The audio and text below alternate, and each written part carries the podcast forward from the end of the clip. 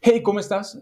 Bienvenido a este nuevo episodio de Veterinario en Censo. Mi nombre es Eduardo Olvera y el día de hoy vamos a hablar sobre un tema súper, súper importante como veterinario y son las enfermedades eh, de animales y mascotas.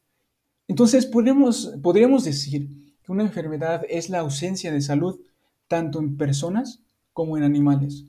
Y esto es importante para aquellos productores agropecuarios que tengan conocimiento de estas enfermedades y cómo pueden eh, prevenirlas y controlarlas. Y obviamente, por consecuencia, tienen, eh, disminuyen esos índices productivos. Entonces, hay diferentes tipos de enfermedades. Una de ellas es transmitidas por vectores. Quiere decir que, como en el caso de algunas bacterias, virus, hongos, protozoos, ese es un tipo de enfermedades otra es, son las infecciosas, cuando un organismo vivo o partículas infecciosas, ya sean los priones, invaden al cuerpo del animal y después este animal se infecta, pero anteriormente estaba sano, sano, sano, sano.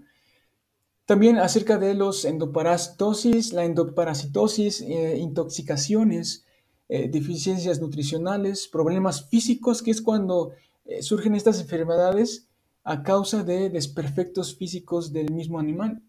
Y es que en la mayoría de los casos la enfermedad está asociada con un bajo nivel de bioseguridad y asepsia, tanto en el lugar del trabajo como del trabajo de la misma persona.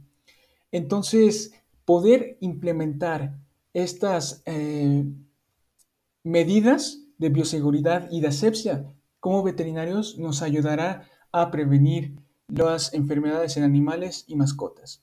Entonces, si te fue útil este episodio, eh, suscríbete para que puedas recibir más de este contenido como veterinario y lo puedas aplicar hoy mismo.